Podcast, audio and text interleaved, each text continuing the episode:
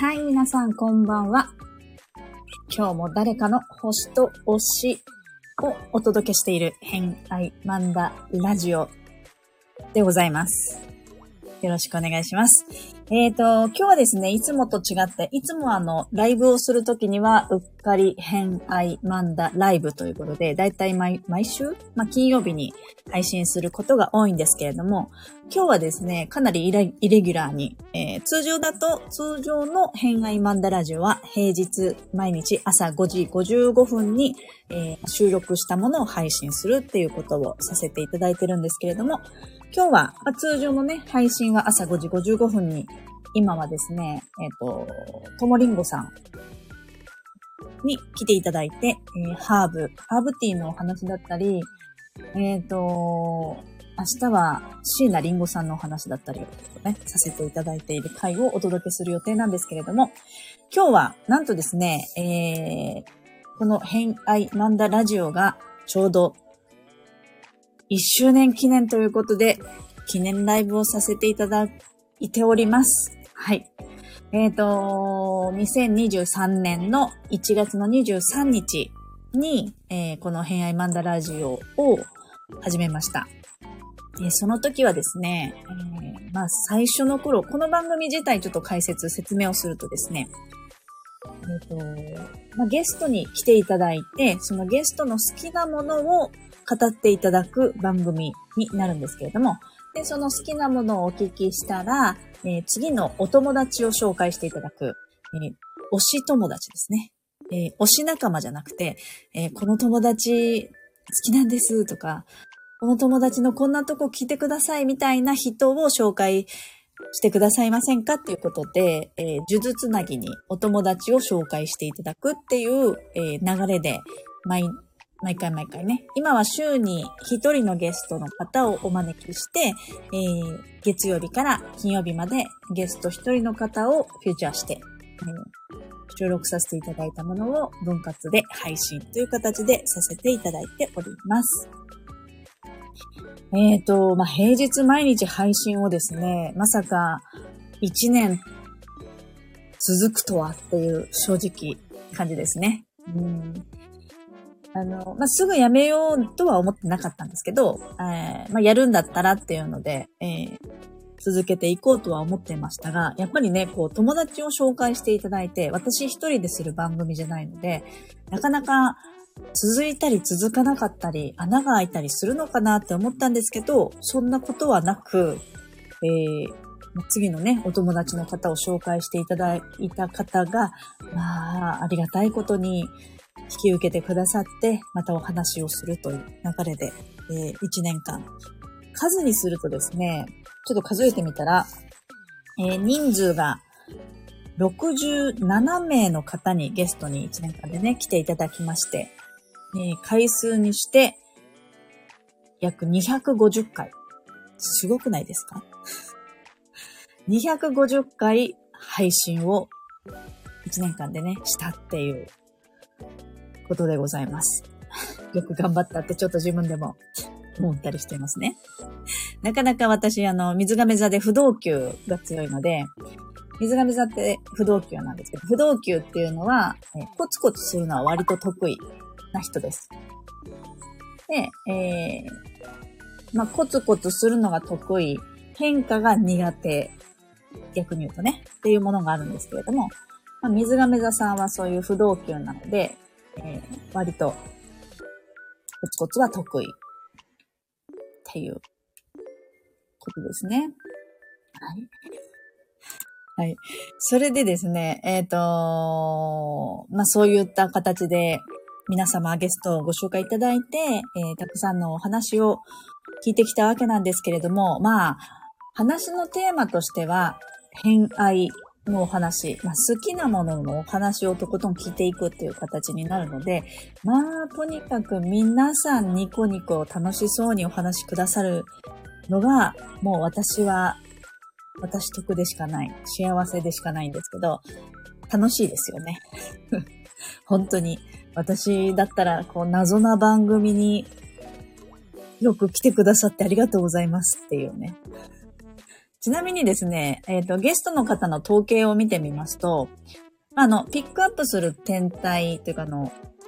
偏愛、好きなものにまつわる天体っていうのが月星座と金星星座なと私は思っていて、その私が書いている曼荼羅の偏愛曼荼羅っていうのも月星座と金星星座を、えー、取り入れて書いていくんですけれども、このですね、意外だったのが、月星座がですね、うーん、意外と魚座多い。うん、魚座が一番多かったのかな？意外ですよね。で、えー、金星星座で一番多かったのは、うんと、獅子座ですね。うん。太陽星座は何だろう？太陽星座は、太陽星座は割とバラバラなんですよ。だからやっぱりこの偏愛好きなものっていうのは、その月の星座って自分の癒されるポイントだったりとか、あとは子供の頃にすごく愛してやまなかったものだったりとか、母親からの影響を強く受けたりするようなもの。母親が好きだったものって自分のね、家庭環境にあるじゃないですか。で、そこで占めてる割合が多かったもの、慣れ親しんだものっていうのが月星座。で、あ、なんか、少な、あれ好きだな、みたいな感覚になるって思ってて、で、金星星座に関しては、あのー、そうですね、あの、おしゃれするときとか、あ、あの格好超好きとか、この、これ持ってるとすごいテンション上がるとか、そういう、えー、ワクワクしたり、ときめいちゃったり、まあ、恋愛もそうですけれども、えー、そういったものですね。そういったものが金星なので、えっ、ー、と、なんとなくイメージとしたら、まあ、こういうわけのわからない、わけのわからないっていうのもあれですけど、わけのわからない、えー、ラジオ番組出ませんか？自分のこと話しませんか？って言われた時に、あ、それいいねってピンとくるのって、あの、イメージ。イメージ、お羊座か、獅子座かなって思うんですよね。で、えっ、ー、と、まあ、だから獅子座さん多いんですけど、私、その、場としては、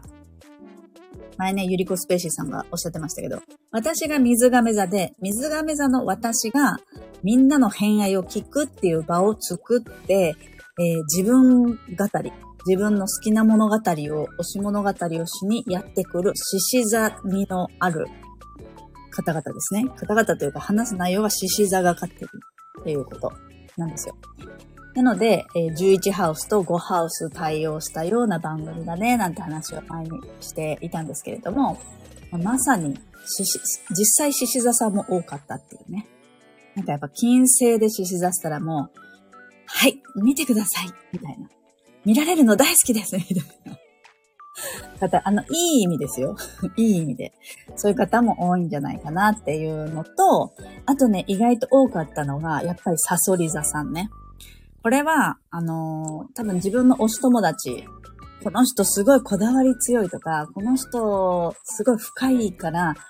ラジオで面白い話してくれそうって思う人が多分サソリ座の人じゃないかなと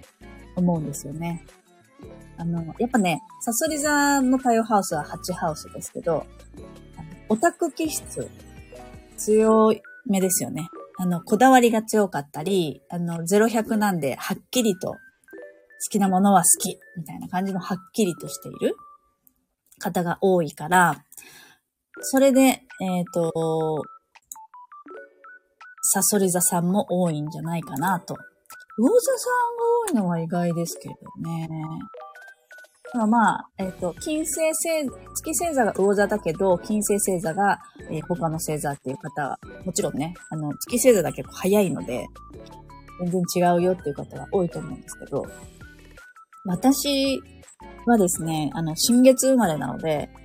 太陽星座と月星座が一緒なんですよね。だから、こう、気持ちで思ってることと、やっていきたいことの乖離があんまりないっていうふうに言われていて、まあそうですよね。あの、星座ごとの特徴的なところが、心も、えー、社会的にね、やっていきたいみたいなところが一致してるので、割とフラストレーションがないまあ、逆に言うと意識しないと使えないみたいなところもあるんですけど、まあ、新月生まれの人は、そうですね、同じ星座を持っている方がいますけれども。まあ、金星星座はどっちかっていうとね、太陽にちょっと近いお隣だったりとか、2個隣ぐらいでしたっけ？ね。ぐらいの、あのー、星座になると思いますので、ああ、意外と、うーん、水亀座の人も多かったイメージはあるけど、割と前半の人たちが多かったのかなーっていう感じ。そうですね。うん。そうね。いやでも、まあ、それでもまんべんなくはやはり来てくださっていて、えー、まあ、そんなに深くは読まないですけれども、ゲストに来てくださった時に、まあ、生年月日をお伺いして、チャートを出して、お話をするときに、その月星座と金星星座に絡めたお話を、たまにね、しながらラジオ番組進めてるんですけど、まあ、大体その後にですね、アフタートーク的に、あのー、ありがとうございました、つって、ズームでやってるんですけど、ズームの録音、録画ボタンをポチッと押した後に、なんかちょっと星の話になったりしますよね。うん。で、やっぱりこう、普通に、普通に喋るだけなんですけど、えー、その時になんか、あのー、こういうとこが特徴的ですね、なんて話をしながら、まあ、そうすると私もね、しっかり、しっかりってほどじゃないですけど、星を全体を眺めることになるので、まあ、67名の方の星を去年は見させていただいたということになるので、私の学びにもとてもなりますね。星、いろんな星に触れられたなと思って、あのまあ、そういったね、ゲストを呼んでくださったことにも感謝ですし、えー、好きなことのお話をしてくださったことにもありがたいなと。さらにね、あの、やっぱり人によっては、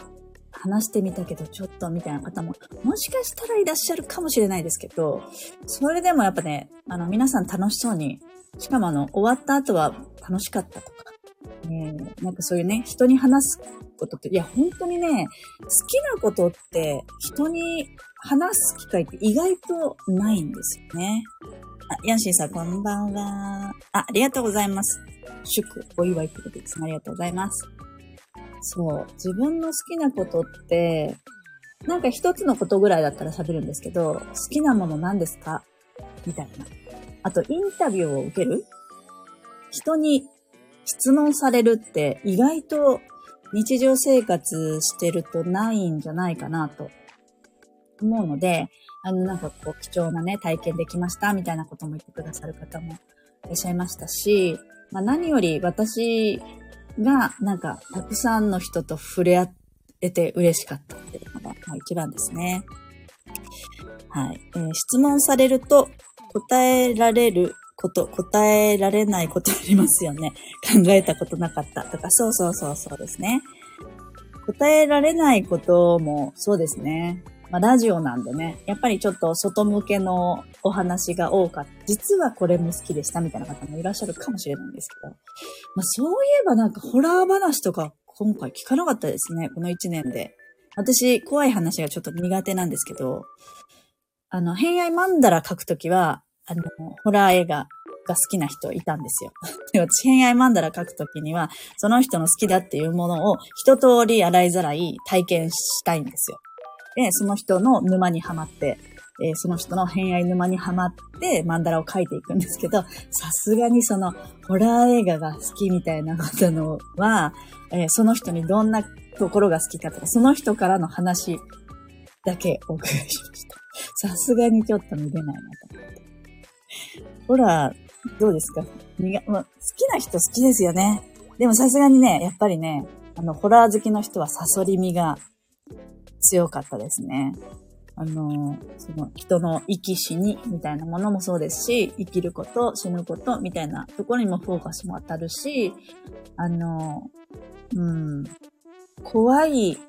怖いのが、まあ、怖いのが好きなのかな。スリルを味わう。え、ストーリー面白そうだと思うのですが、一人では見られないです。ストーリーは面白そうって思って。え、見見たいとは思うんですね。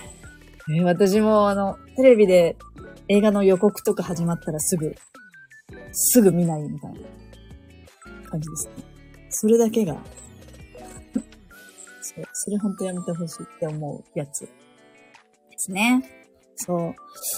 そうですね。あとはなんかこう、今までの方で、の話として印象的なのは、割と被ってないっていうね、話が。うん。割とこう、腸活とか発酵物が好きとか、まあそういうくくりで同じはあるんですけど、やっぱりその、腸活だからといって発酵物が、にフォーカスが当たってるんじゃなくて、腸の動きだとか、あの、まあ、そもそも看護師さんだから、体の仕組みとして腸、腸が大事だよねっていうところから腸活にはまっていった人と、えー、ブクブク発酵していく姿を見るのが好きだから、発酵物が好きみたいな感じで、全然違ったりして、面白いんですよ。心臓痛いですね。いや、本当に。あれ、ホラーの話でしょ？そうそう。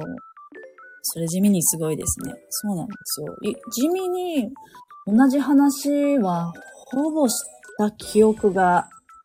ないですね。のまあ、で、しかも、こう、好きなもののリスト書いてくださいってフォームをお渡しするんですよね。で、そのフォームに、こう、自分のね、セネガとか、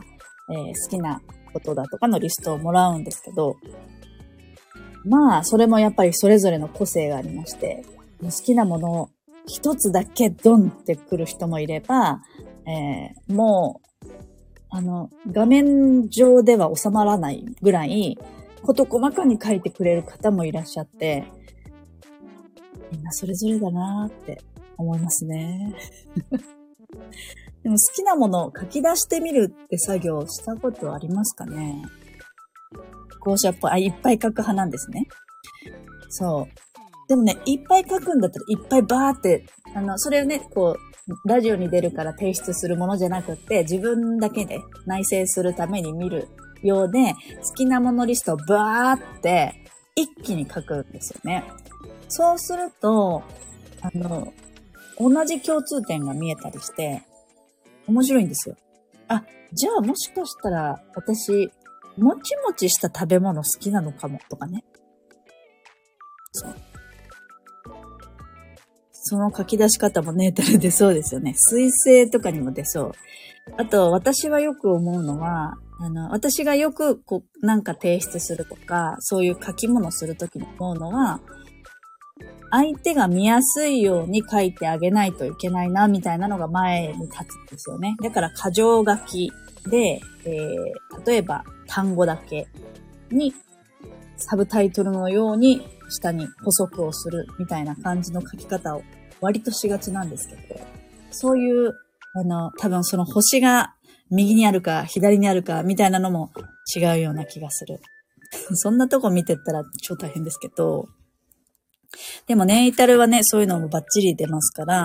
それも星読みの面白いとこですよね。そうそう、もちもち。水星も、あの、おしゃべりをする場なので、割と皆さん、あの、聞いてるところが。でも、そんなこと言ったら、10点体全部発表することになっちゃうじゃないですか。で星読みをわかる人からすると、あ、もう全部さらけ出しております。なんか個人情報ですよね、それみたいなことになっちゃうから、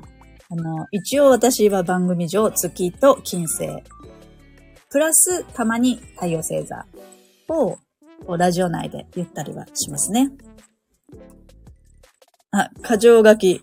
過剰書きします。だらだら書いちゃうから。ね、そう。過剰書きで出していくと、割と頭の中も整理されやすかったりとかして。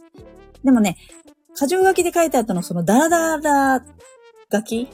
あの、補足説明みたいなところに、月とか金星のね、根っこが隠れてたりするんですよ。そこに共通点があったりしますね。だから、あの、人に出すんじゃなければ、自分のためだったらもうダラダラ書いてあげた方が、面白いと思う。そう、猫ちゃん。猫ちゃんが。意外と、あの、まあ、好きなものって、そもそも、その人が本当に好きなものかどうかって別なんですよね。あの、まあ、さ、さっきもちょっと話したんですけど、月星座って自分の幼少期、0歳から7歳に育む天体っていうふうに言われてて、0歳から7歳といえば、えっと、自分を育ててくれた人とか、同じ環境にいた人の影響をすごい受ける時期じゃないですか。だから、自分、例えば、あの、母親と長く一緒にいた人であれば、母親が買い与えたもの、もしくは母親が趣味で好きだったものとか、家にたくさんあったものに、やっぱり慣れ親しむところがあると思うので、自分が好きなものは、母親が実は好きだったもの。だから、その人が好きなのは、母親が好きだったものが好きってことになったりするんですよね。じゃあ、その人が好きなものって何なのって話になるんですけど、そんなこと言ったら キリがないんですよ。それを、まあ、あの、ネタルチャート上では見ていくことはできるんですけど、だけど、大事なのは、ご本人、ご自身が何が好きで癒されたり、ワクワクしたり、テンションが上がるかっていう体感が一番大事だと思ってるので、あの、そこは深掘りせずに、あの、好きなものだけを聞いてますね。ただ、あの、平マンダラ書くときは、ちょっと根っこの部分はしっかりと見ながら、点をつないでいくっていう作業はするんですけど、まあね、ラジオで話す分にはもう、もう、もうテンション上げていただくだけで結構でございます。なのでね。ただいまエモさを感じています。そうそう、好きはね、知っておくのが大事ですね、自分で。意外と嫌いに、嫌いは、あの、印象が強いから自分で拒否したりとか、傷ついたりとか、あの嫌な気持ちになったりとかっていうインパクトが強いから覚えてるたり対処するんですけど、好きなのは、あの、うっかり手が出ちゃったり、いつの間にかやってるったりするから、気づいてなかったりするんですよ。だからね、あの、まあ、ちょっと話が違いそうで違ってない防災の話をすると、どう、あの、被災した時とかに心を守るものって、その、やっぱり月だったり金星だったりとかってすると思うんですよね。あの、例えば、えー、被災して家にいなきゃいけないとか、えっ、ー、と、被災、えっ、ー、と、避難所とかにいなきゃいけないってなった時に、自分が安心できるものとか、えっ、と、これがある、これが最低あれば大丈夫みたいなものを確認しておくって、こう心の防災につながるなって思っているから、割とこの、あのー、星読みと防災っていうのも相性がいいっていうかね、そういう見方もできるなと思ってるのもあって、そういう心を守る防災フェスみたいのを昔やってたんですけど、そう、心を守るのって多分自分でしかできないから、どうやって守るかとかね。守る、まあ、ガードするとか、そこは保つとか、うん。なんかそれぞれのこだわりがきっとあると思うので、そこはちょっと一回深掘りしておくと、深掘りして例えばあの、アロマとかでもいいんですけど、あ、この匂い嗅いでると安心するみたいなのがきっとあると思うので、それをそっとちょっとだけ忍ばすとか。そうなの。そういうのをおすすめしてですね。最近防災熱が皆さん高いので、防災話も多いですけれども、はい。そんな感じで意外と喋ってましたね。という偏愛マンダラジオですけれども、えっ、ー、と、これからもですね、2年目に入っていきますが、えー、引き続きゲストの方をお呼びして好きなもののお話を聞きまして、えー、呪術つなぎにお友達を紹介していただきたいなと思っております。はい。えー、ちょうど香りのアイテム持っておこうと思ってましたので、タイムリー。あの、なんだっけ、ゆうじさんが紹介してた、あの、ロールオンタイプのやつとかいいですよね。あれで好きな香りとか効果があるもの1本入れておくと、あとはなんかこう、なんだっけ、蜜蝋のハンドクリームに自分の好きな香りのやつとかね。周りに迷惑かからない程度のあれですけど。でもそうそう、香り意外とアイテム大事かなと思います。という、えー、まあ、変マンダラジオでございますけれども。うん、あ、そうだ、あれを言っとこうかな？えっ、と、今度ですね、あの、先日、恋愛マンダラジオに来ていただいたゲストの方も、スタンド FM をされていて、今度そのスタンド FM でコラボライブをしようって話になったんですよね。そう。あ、フレグランスの話。仕事でフレグランス系も扱うので、その場でつけられないのですが、お守り的に探してみます。うんうん、いいと思います。そう、コラボライブね。あんまりコラボライブって私しないっていうか、まあ、お声掛けいただければ全然するんですけど、その時に、あの、その方もスタイフされてるっていうんで、コラボライブぜひしましょうみたいな話になり、なんか、ウェルビーイングを日本でこう広めたいっていうカリフォルニアの方だったんですけど、広めたいって言って3月にイベントも、ウェルビーイングのイベントもされる、えっ、ー、と、エミピーさんって方なんですけど、そう。あ、のびさん、こんばんは。あ、耳だけありがとうございます。そうそう。で、なんかそういう、えー、ウェルビーイングを広めたいイベントをやる方だったりとかするんですけど、その方と、手帳、手帳持ってきます。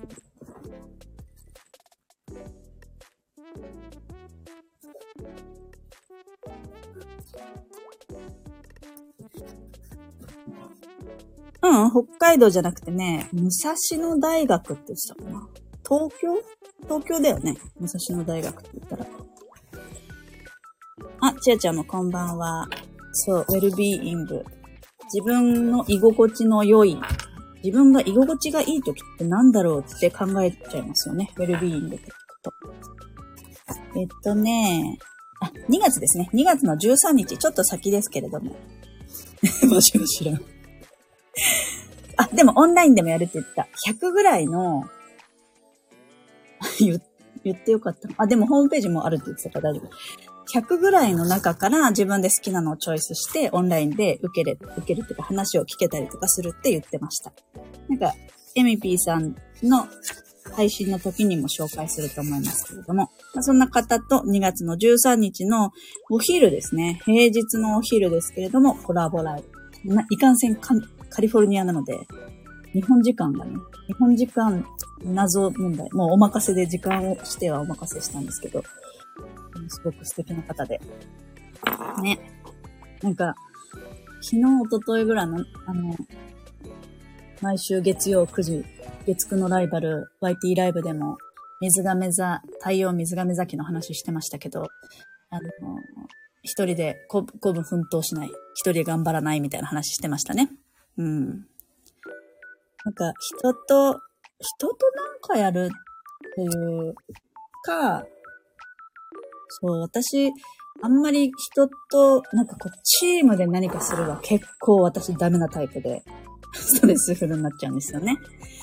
でも、なんか二人でとか、えっ、ー、と、期間限定でとか、まあ、そういうのは割と合ってるのかなとは思ってるので、ね、こういう太陽水亀崎なり、名誉水亀座時代なり、えー、いろんな人と絡んで、軽やかにやっていくのも考え方としては必要なんだろうなって思ったりはしますね。そう。一人で頑張らないんだって。うん。人当たり良さそうで輪の中でも大丈夫な方だと思いました。えっと、人当たりが良くて輪の中でも大丈夫には振る振る舞えます。大人なので。そう。振る舞えるんだけど、あのー、振動がえぐいですね。ちょっとね、合わせるの、なん、勝手に責任感感じちゃったりするタイプ。そう。輪の中から呼ばれそう。そうそう。あのー、な、なんだっけ。今日実は、あの、モトさんと喋ってたんですよ。今度は太陽アート書いてもらおうと思って。のびさんもね、書いてもらいましたよね。そうそう。で、話してた時に、あのー、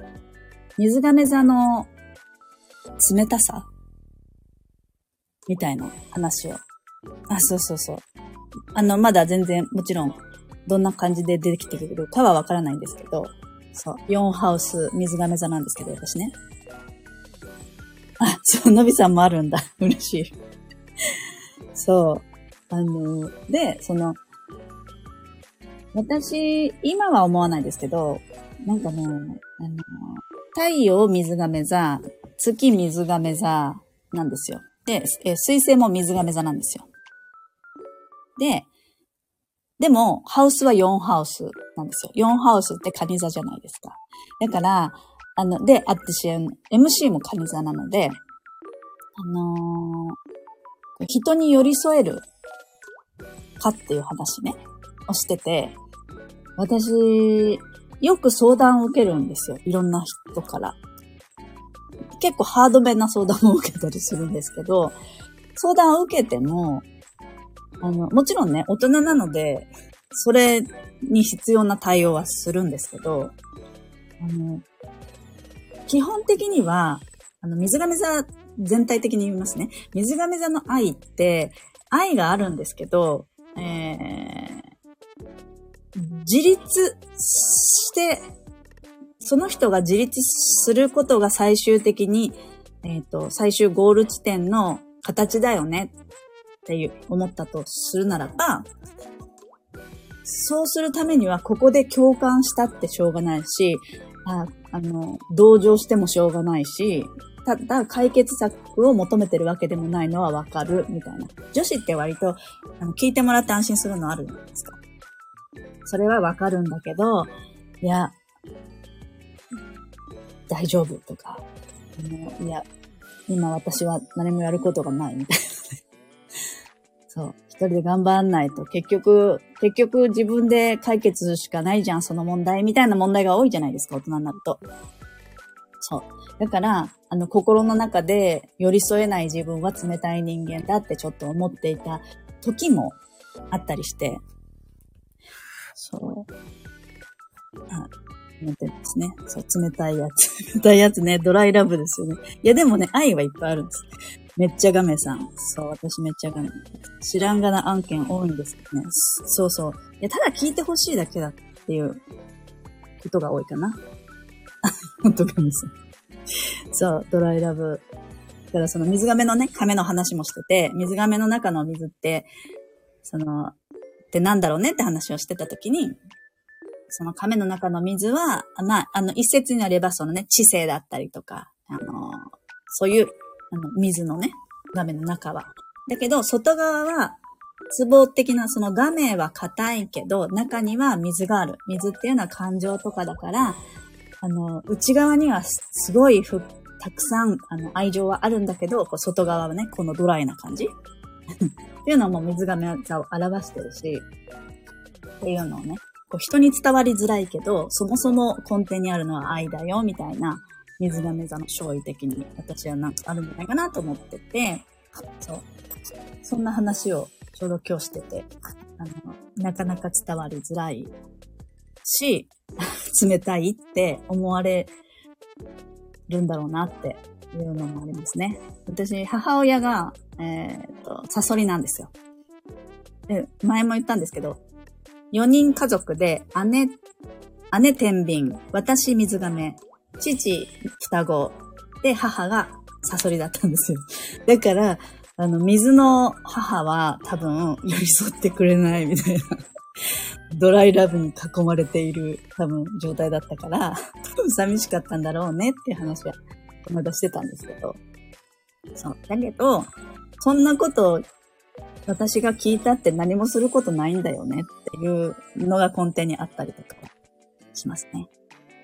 ただ、その人が一人でやっていけるようにとか、あの、頑張れるようにとかっていう方法とかは、なんかこう出したりはします。うん。ね。話し方に知性を感じます。ありがとうございます。っていう、水が水のちょっとお話をしましたけれども、なんでそんな話になったのか、今ではもう思い出せません。そう、なんか、今週の私の手帳に書いてある今週の占いみたいなのが、えー、思いや体験など自分語りを受け入れるときっていう今週らしいことで、まあね、石井ゆかりさんの習慣占いが。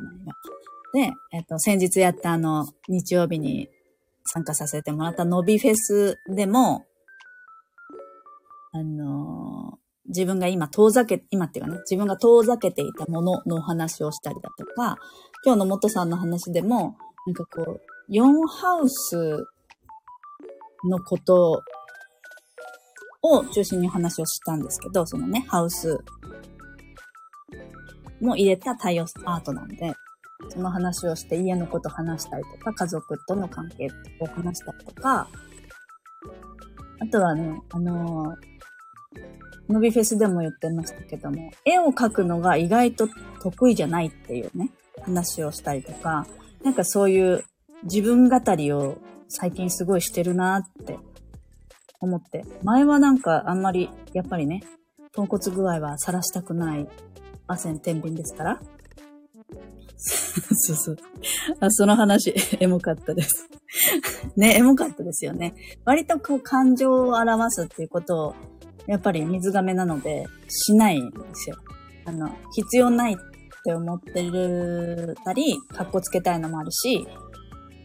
な、うん、そうそう、な、泣かないっていうね、格好悪いみたいなのもあったりとか、してたけど、やっぱり、名を水亀時代だからですかね。そうそう、エモいの。あ、苦手なことあるんだっていうね。そう。絵は苦手なんですよ。絵が苦手だけど、まあね、あの、コツコツだからすごく何回も修正して修正して書かなければ書けない人だから、時間がめっちゃかかるっていうことを話してましたね。うん。好きだけど得意かどうかですよね。あの星ってネイタルチャートだと自分の得意が分かったりとか、えて増えてが分かったりとかするじゃないですか。私絶対増えての方なんですよ。絵が。え、めっちゃ下手なんですよ。皿、皿で描かせたら。それだけは、あの、断言できる。そんなとか言われるんですけど。ね、嘘ってなりますよね。絵は本当にめちゃくちゃ下手なんですけど、あの、なんていうの、それを描こうとしたらやっぱ描けるし、あの、ちょっとずつデジタルって修正しながら修正しながら描けるから、描けるんですよね。そう。だから意外と得意と不得意をミックスした今仕事をしてるなっていう感じがします。だからまだまだこう、ちょっとね、変わっていくと思います、形が。あのー、やりやすいように。うん。なんとなくこう、イメージがあるので、やっていく方向性みたいなイメージがあるので、あのー、マンダラ自体は変わっていくとかなっていう感じが今ありますね。そう。すごい。でも、丁寧に書かれてるのは伝わりますもんね。伝わりますかねありがとうございます。そう。なんかあの、伏線回収とか、良くないですか？あのー、実は、みたいなの隠されてるものを、なんかウォーリーを探せ的に、実はこれあれなんですよ、みたいなのが私大好きで、そうそう。一回書いて、それを崩して、そこに入れちゃうとか、そういうことをしてるからね、時間かかるんですよね。ね、伏線回収とかいいですよね。そう。私、あのそういうのがね、大好きなので。大好き。いいですよね。そう。あれをね、そっと二人で話してた、ヘアマンダラで言うとね、二人で、だけで話してるじゃないですか。二人だけで話してた、まあ、秘密のってわけじゃないですけど、こう外には大きく、大きな声で外には言えない、あんなことやこんなことを実はこっそりここに入れてるんですよとか言うと、やっぱりすごいね、喜んでもらいますね。うん。だから、あの、解説書には書いてないこととかも、本人にしか知らないこととか、割とあったりします。そういうのが好き。楽しい。からやってんでしょうね。多分。うまいとか下手とか、綺麗とか汚いとかは、多分、私の魅力はそこじゃないなって、えっと、思い込んでやってます。絵が上手い人はね、たくさんいますからね。いいんじゃないですかねっていう。やばい、好きすぎる。ね、いいですよね。そう、こっそり入れるの好きなんですよ。だから、偏愛マンダラ書いた後、動画撮るんですよ。あの、画面録画して、ここにはこれが入ってますよ、みたいな。こういう意味でこれを書きましたよ、みたいなのを、その人だけにお伝えする動画を撮って、一緒におあの納品するんですけど、そこにはもう、あの、言え言えないようなものが入ってたりとかですね、しますね。そう。そうなんですよ。もともと素敵ですけど、髪が隠れてるんです。そう。でもほら、言えないから、アピールできないんですよ。こういう楽しみがあるんだよ、みたいなね。なかなかね、自分でやってる活動ってうまく告知が得意な人もいると思いますけど、できないですよね。自分の良さをどうやって伝えようみたいな。そういうのはアウトソーシングした方がきっとうまくいったりするんだろうなとは思いますけど、いかんせん偏愛マンダラ各量が制限があるので、いっぱいオーダーが来ても困るっていうことでございますね。はい。魂フィット。あ、魂フィットっていいですね。そうそう。ラブがたっぷり。そう、ラブがたっぷり。口コミで広がるパターンですね。そうですね。あの、喜んでもらって、その人のお友達とかが、あの、次お願いしますみたいな感じで来ることが多いですね。あの、そういう方が好きですね。やっぱり、あの、二次、こう、手の届く範囲で、わかる範囲でお届けしたいな、ありますね。はい。ね。ということで、はい。えー、ラジオの話、じゃなくなってましたけれども、えー、偏愛マンダラジオは、まあそういうね、好きなもののお話を聞いて、えー、それをお届けするのを、また、明日以降も、できれば2年、3年とやっていければなとは思いますが、ね、あのー、たくさんトークいろんな方に会わせていただくことをとてもありがたく思ってますし、えー、これから新しく出会う方もとても楽しみにしております。はい、末永く続きますようにありがとうございます。はい。ですね。やめ時がわからないって思いますけどね。多分こういうのってどうなんですかね。どこで、どこでやめようみたいなのもあるかもしれないけど、今は全然そういうことはなく。あ、みかこさん、こんにちは。でございますね。はい。ということで、また明日から朝5時55分に、えー、平日毎日配信したいと思います。2年目もどうぞどうぞよろしくお願いいたします。ということで、そろそろ終わっていきたいと思います。えー、明日は、えっ、ー、と、ポップライフ、ポップライフハーブの、えともりんごさん、椎名林檎と東京事変の話をテンション高くやっておりますので、あの、好きなね、椎名林檎の好きな曲などあれば、ぜひ教えてください。あの、PV めちゃくちゃかっこいいですからね。はい。今日もお疲れ様でした。ありがとうございました。ということで、えー、良い夜をお過ごしください。偏愛マンダラ絵師の秋江でした。ありがとうございました。来てくださった方。ありがとうございます。